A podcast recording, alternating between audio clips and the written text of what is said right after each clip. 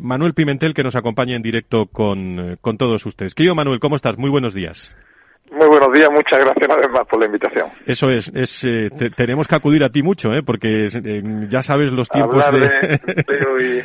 y, trabajo siempre es un motivo de, de gozo. ¿Qué luces y sombras tiene esta reforma laboral, querido Manuel? Eh, telegráficamente eh, es una norma y tiene luces y sombras. Eh, luces, la primera es muy importante, que ha sido alcanzada por acuerdo con empresarios y sindicatos, que en fin, que creo que es un hecho relevante.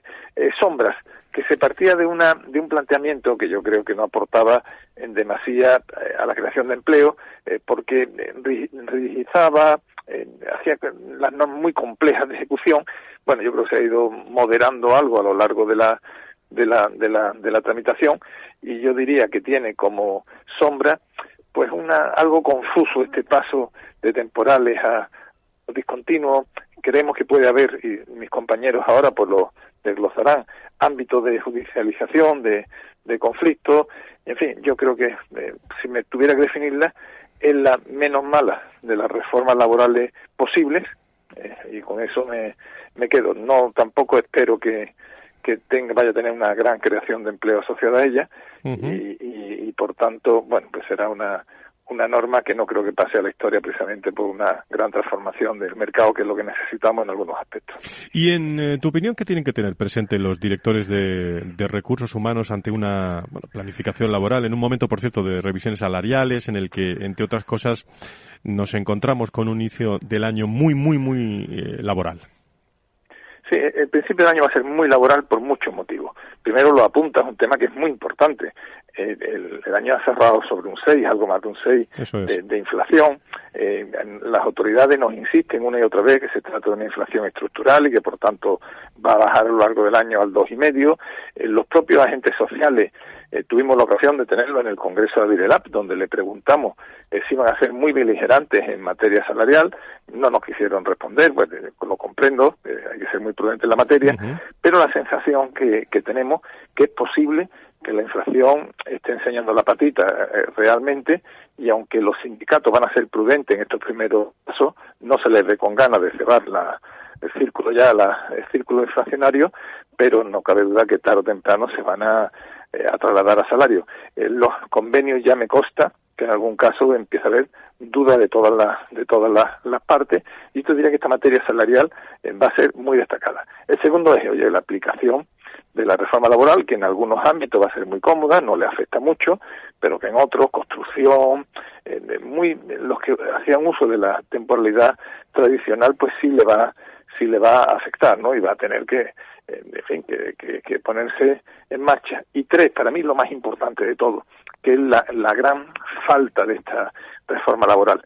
Vamos a ver, España está creando empleo ahora, lo está creando fuerte y es verdad, pero sobre todo está recuperando el empleo que perdió. El sector de hostelería que ha recuperado, en fin, eh, está bien que se cree empleo, pero se está creando en sectores muy tradicionales.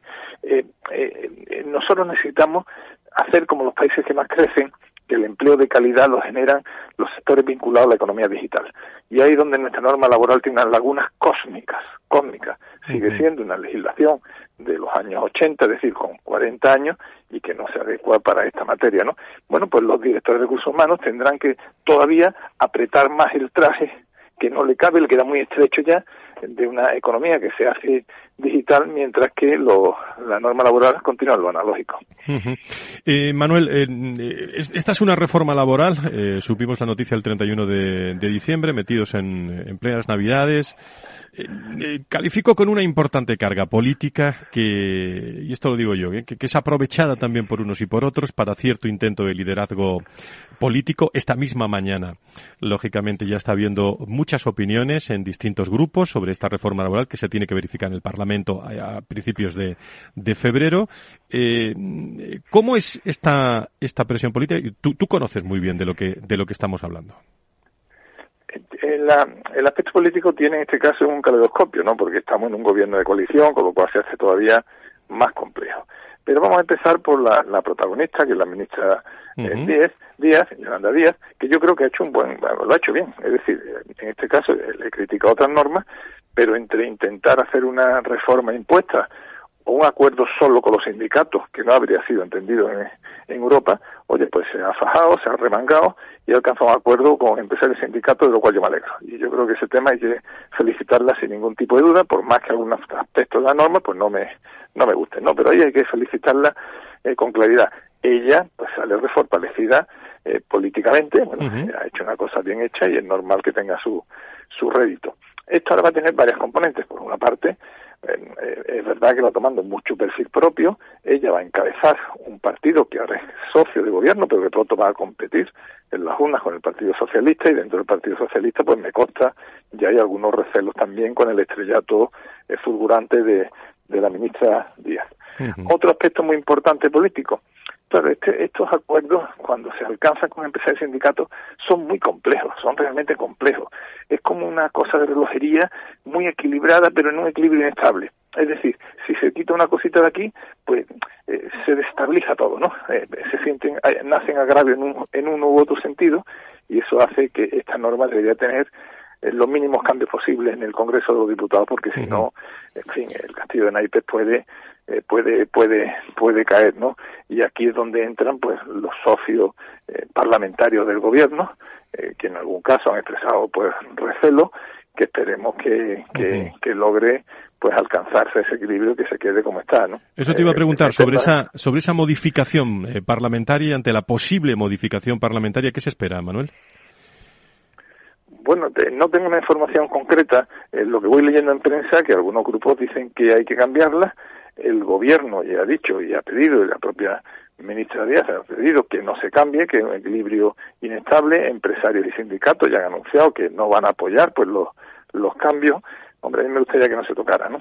Es decir, porque cuesta tanto trabajo en un país donde no nos ponemos de acuerdo en nada y una y otra vez los empresarios y sindicatos y los gobiernos de turno dan el ejemplo que en democracia industrial sí se consigue, que yo creo le pediría a sus, a sus señorías que respetaran el acuerdo y lo convirtieran en ley.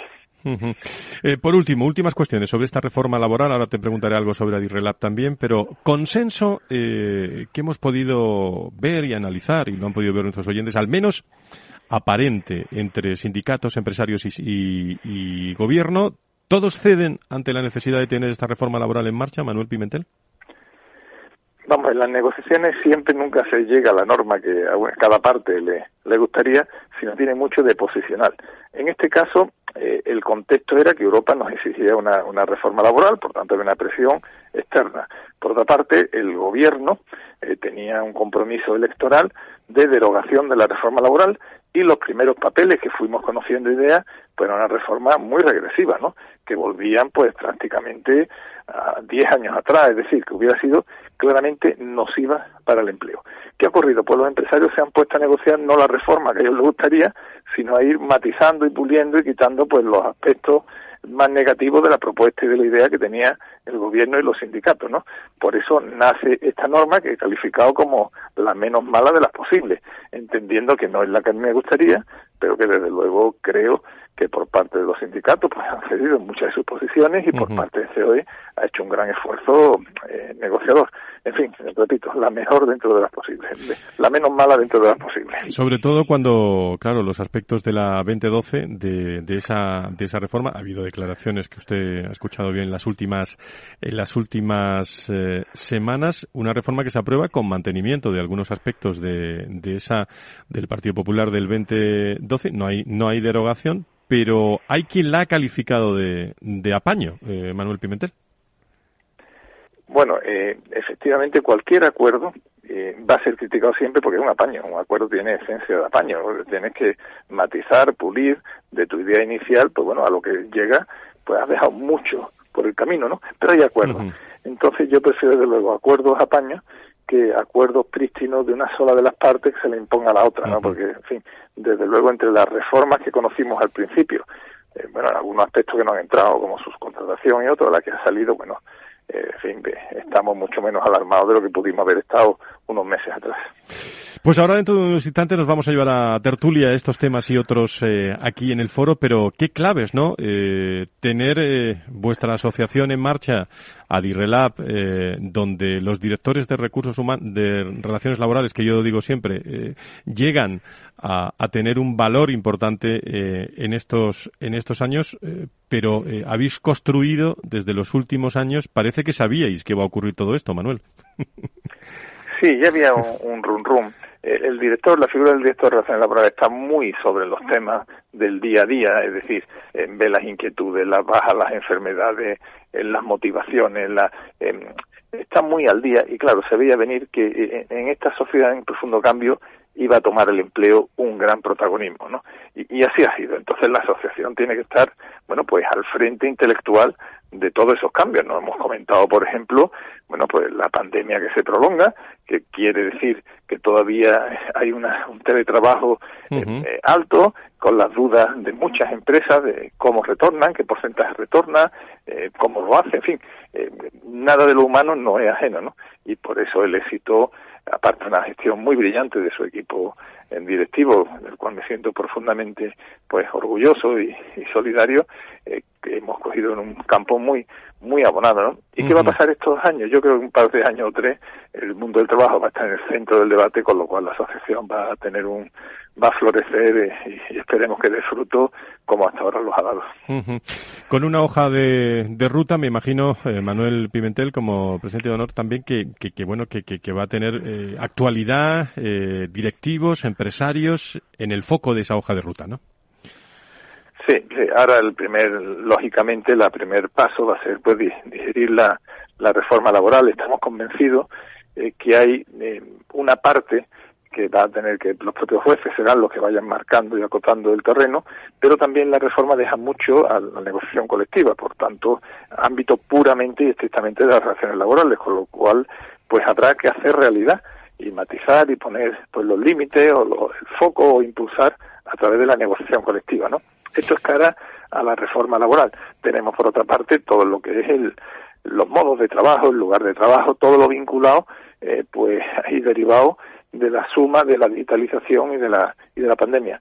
Y tercero, y a mí es el tema que personalmente, bueno, estamos hablando ya del metaverso, donde vamos a tener propiedades en, un espacio virtual, a mí lo que más me eh, estimula, tenemos que ir dibujando y, y, y ayudando a los a su señoría, a los políticos, a ir generando ideas para que les vayamos creando normas laborales que permitan, bueno, pues una calidad del trabajo digna y que los trabajadores estén motivados y bien cubiertos en sus necesidades, pero al mismo tiempo que nos hagan y nos pongan en primera fila internacional, como algunos países nórdicos, por cierto, están haciendo en materia de economía digital, ¿no?